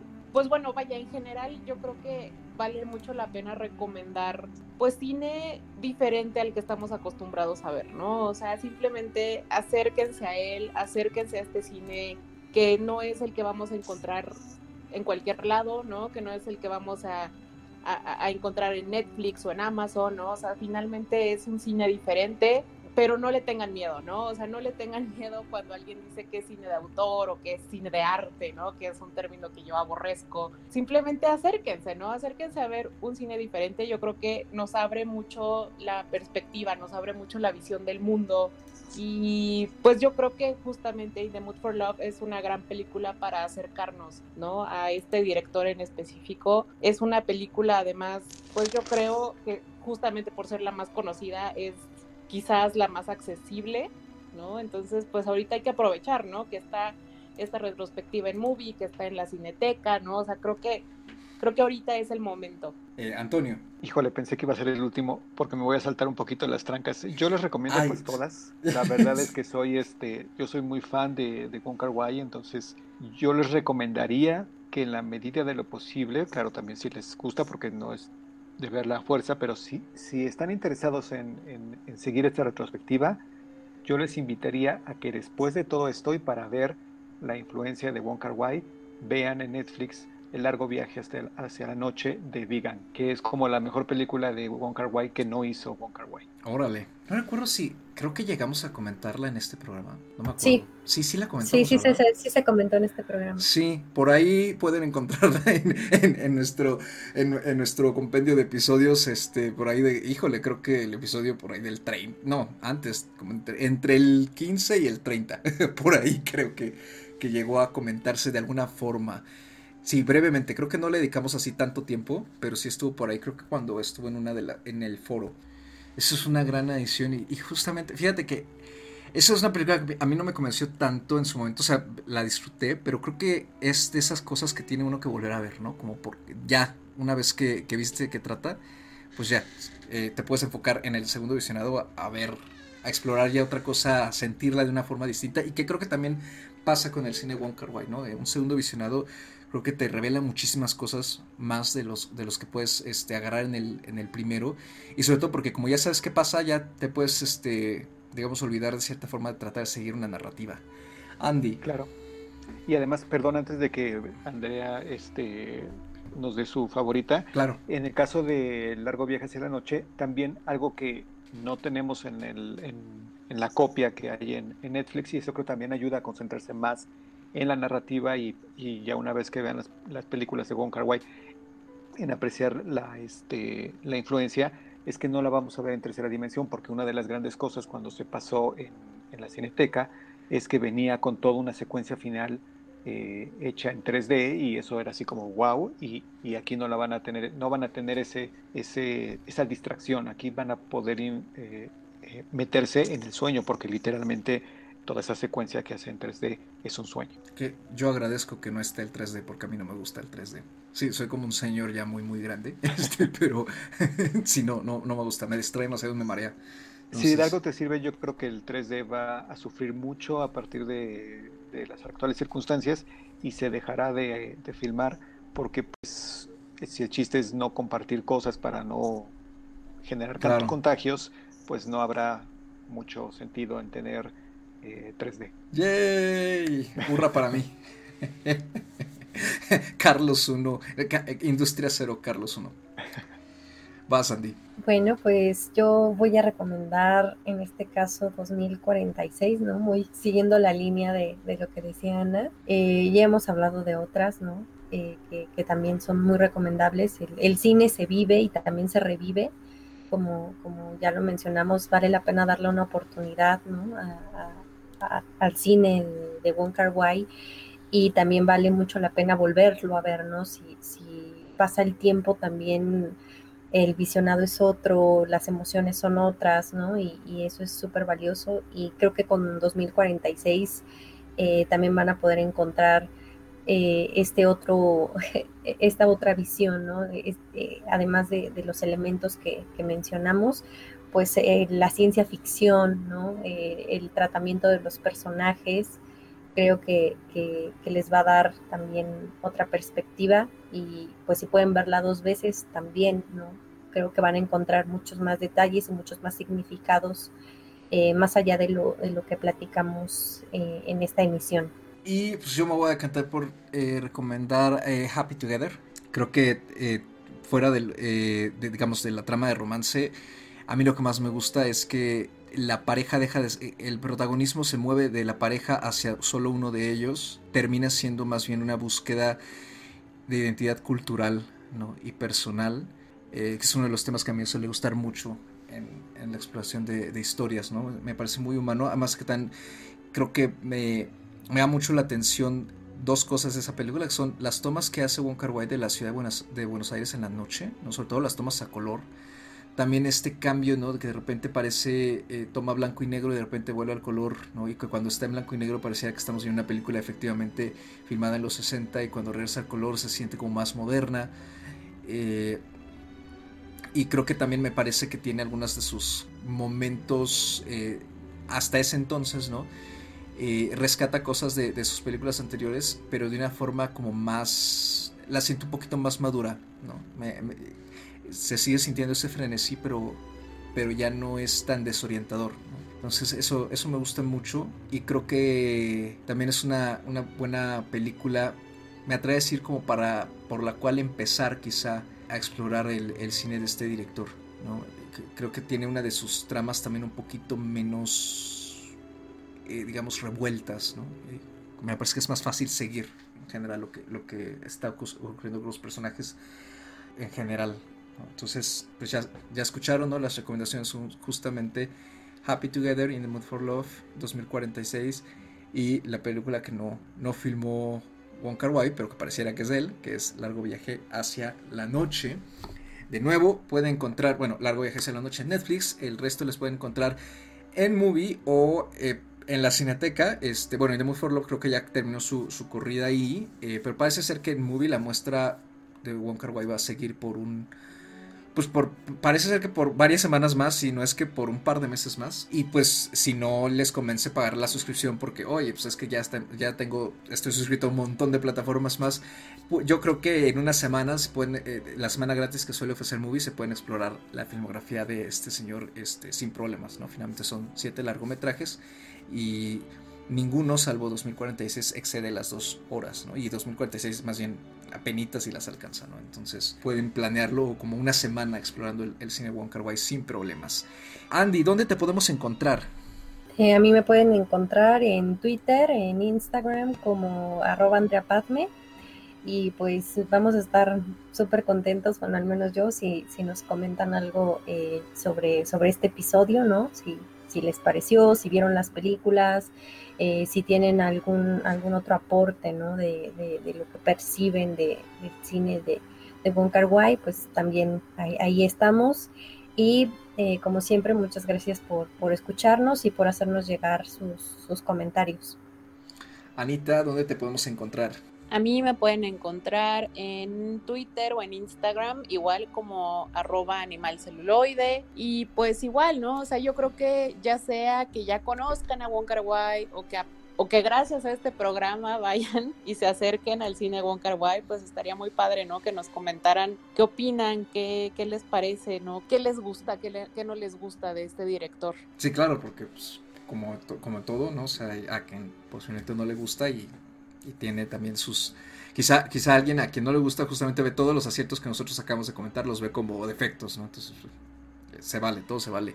Antonio, ¿dónde te podemos encontrar a ti? Bueno, pues antes que nada quiero agradecerles nuevamente la invitación para venir a platicar de cine con ustedes, me dio mucho gusto. Y a mí me pueden encontrar en Twitter como guerrero-sa, ahí estamos platicando sobre cine con regularidad.